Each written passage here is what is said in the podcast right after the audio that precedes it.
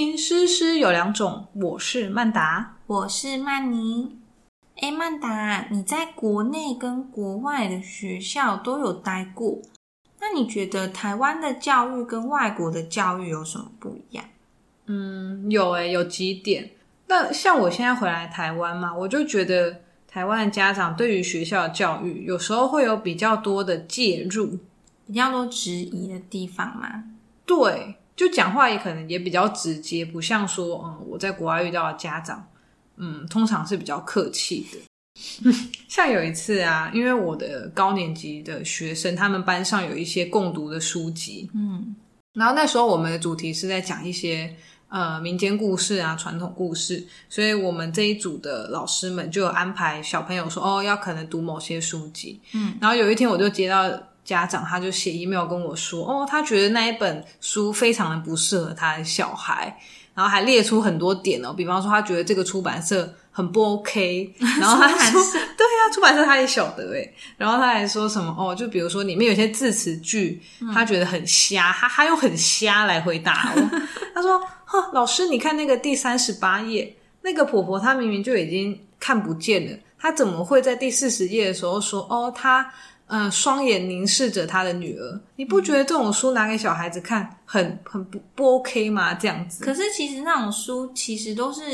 你们整组或整个学年一起推选出来的书籍。对啊，那我也只能说，这个家长就是真的，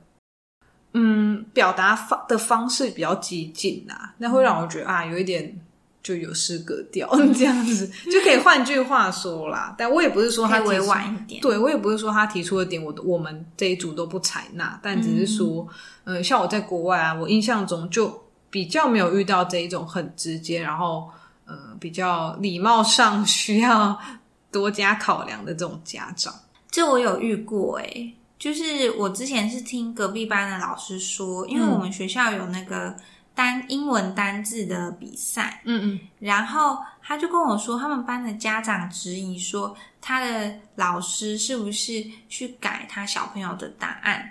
不然他的小朋友怎么可能没有得名？天哪，就是没有建立一种信任感啊！对啊，嗯，因为他就觉得好像老师对他的小孩有偏见，嗯嗯嗯，然后另一方面他又觉得我小孩怎么可能，他平常在家里就是读了这么久，怎么可能没有得名？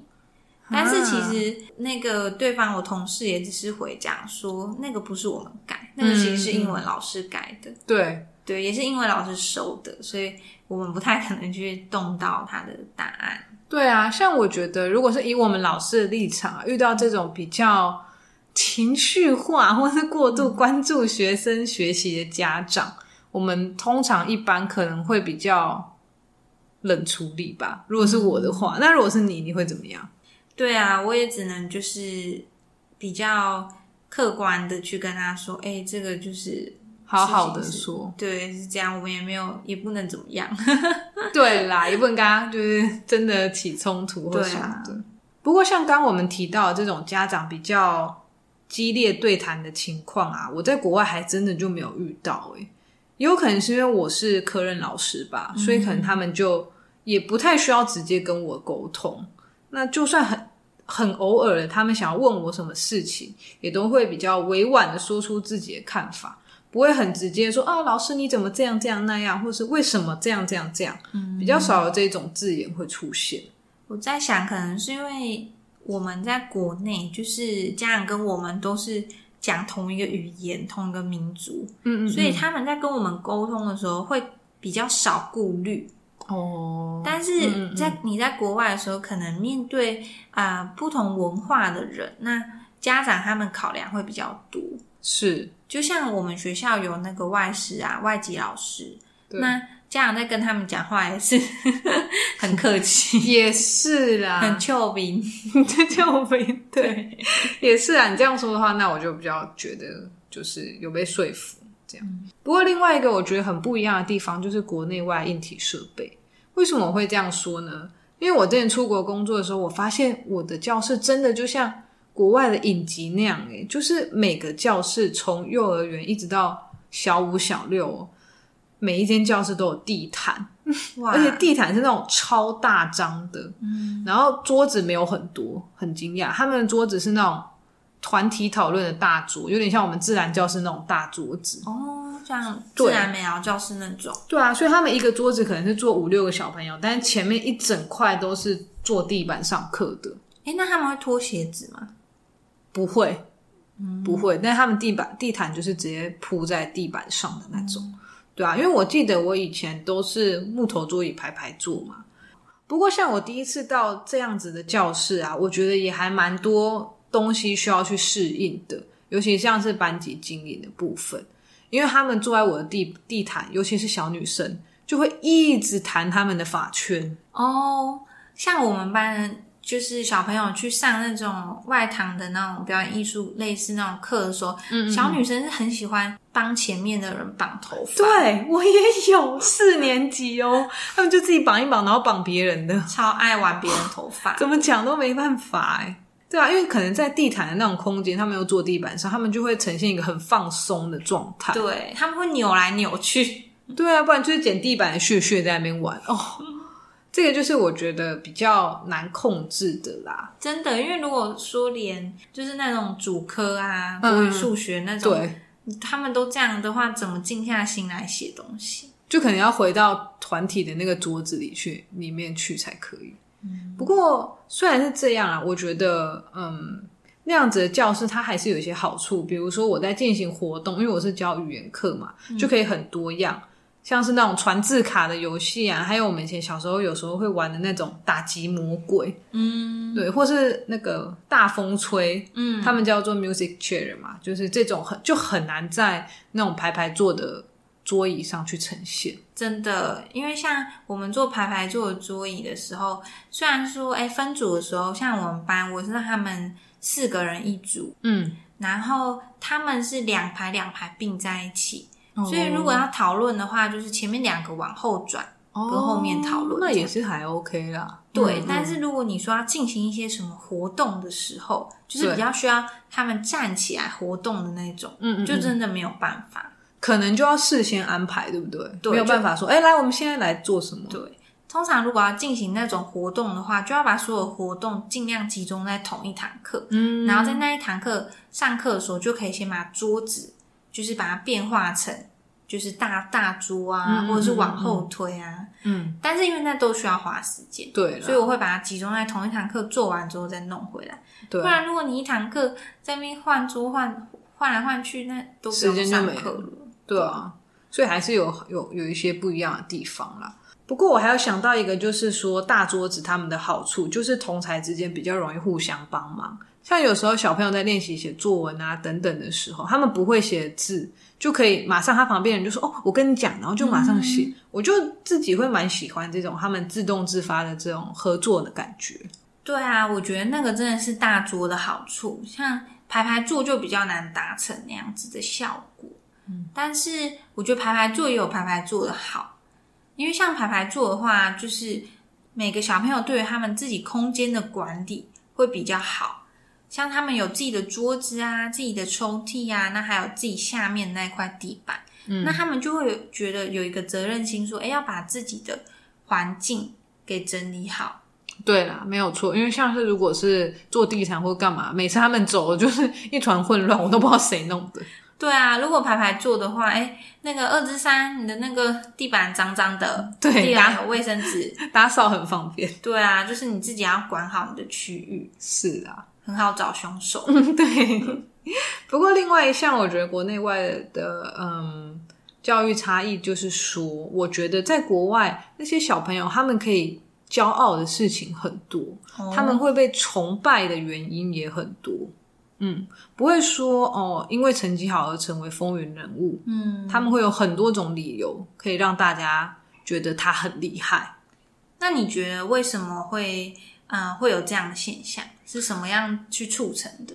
比方说，我之前在那个国外的学校，他们就很重视体育跟艺术类的，所以有可能有一个某一个人他游泳很好，是全校都会知道；又或者他很会打篮球啊，呃，他很会表演，因为我们都会有那一种大型的戏剧或是歌舞剧的那种演出，嗯，而且那一种是会不是说哦，就是有一点类似为了办跟为了产生排名而衍生出来的活动，而是他们是真的小朋友每年都会很期待这一件事情的，嗯，所以会让小朋友有很多很多展现自我的舞台。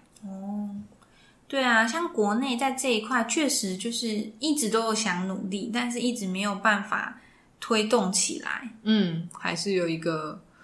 嗯难以超越，比如说进度的压力啊等等。对啊，而且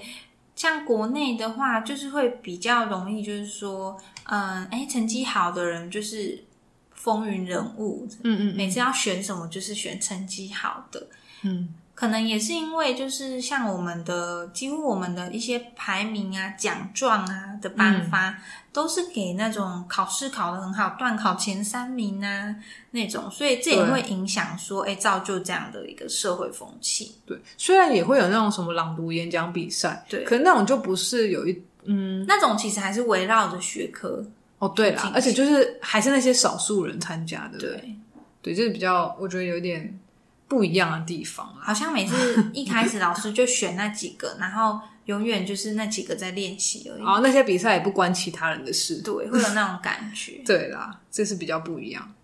嗯，不过也不要觉得说哦，好像在国外教书就真的很好很好啊，那边就真的很好像很梦幻啊什么？其实没有，因为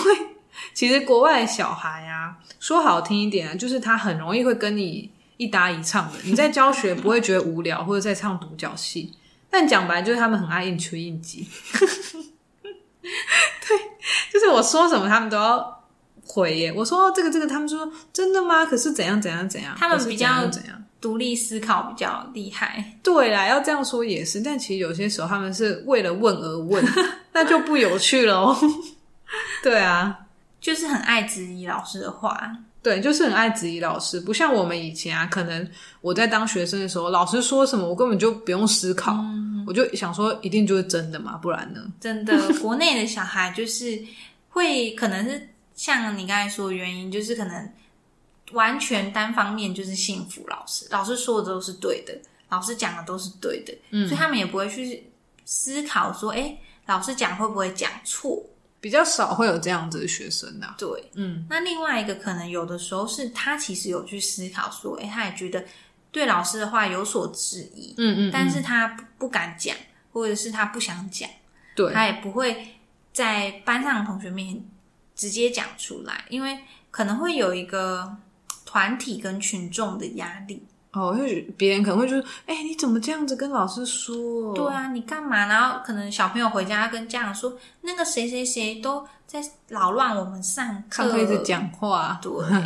对，可是这种就真的就是需要一点时间啦，然后看老师去怎么样去面对学生的各种问题，对啊？也是一种文化上的差异啦，因为国外的小朋友可能比较喜欢出风头，而且他们也没有那么在意。啊，其他人的眼光，但是国内的小朋友可能还是会比较在意他人的一些看法。对，就是说，我觉得我在我过去的经验，国外小孩在学习的时候是比较直观的。嗯，他们如果懂了，基本上就是真懂。可是如果他们不懂，他们也会马上让你知道你不懂，会用表情啊，会用他们开始不专心。可是如果像我们在台湾教书的话，就真的要。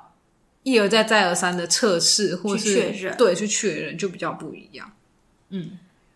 我们今天说了那么多国内外教育上的不同，那最后呢，我们想说说他们的共同点。嗯，那其实呢，不管是国内还是国外的，都有不同的小孩，每个小孩也都有他们各自的特质。嗯，所以身为老师，我们其实不管是遇到怎么样的小孩，我们都应该尊重他们的差异嘛。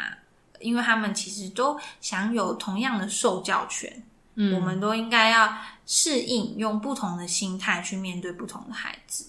对，像我在出国工作，我觉得我自己学到最多的就是要时刻保持谦虚，嗯，因为很多时候我们可能站在老师这样子的一个职位，就会觉得说，哎，这个我当然知道啊，哎呦，我怎么可以不知道？可是后来我出国，我发现。勇于承认跟接受自己不知道的事情，其实真的也没有什么不好的。真的，毕竟像我有一些小孩，他们就算在台湾，他们是可能医生世家，所以当我要讲呃，比如说相关的一些知识的时候，其实他们了解的比我知道的多太多了。真的，因为现在的小孩其实可以获取知识的管道非常的多，嗯，跟我们以前不一样。对，我也常常被我们班的一些小孩，他就说他可能有订科学杂志，嗯嗯，然后他讲说，哎，一些科学的东西，那不是我的专业，我就真的有一些不知道。对，那。其实现在小朋友他们真的都很聪明，嗯，他们太多的管道了，嗯，其实家长在这方面也是尽可能的、很用心的给小孩提供不同的资源，对，所以嗯，就算我是教低年级的小朋友，我也常常可以从他们身上学到很多。对啊，我觉得这个真的是不管你在哪里教书，都要保持这样的一个心态，就是跟小孩一起成长跟学习啦，一 起进步。对，那今天我们分享了国内外的教育差异，不晓得大家听了有什么想法呢？欢迎留言和我们分享。另外，也希望你可以花一点点时间，帮我们打一个五星评分，给我们一点鼓励。那我们下次见喽，拜拜。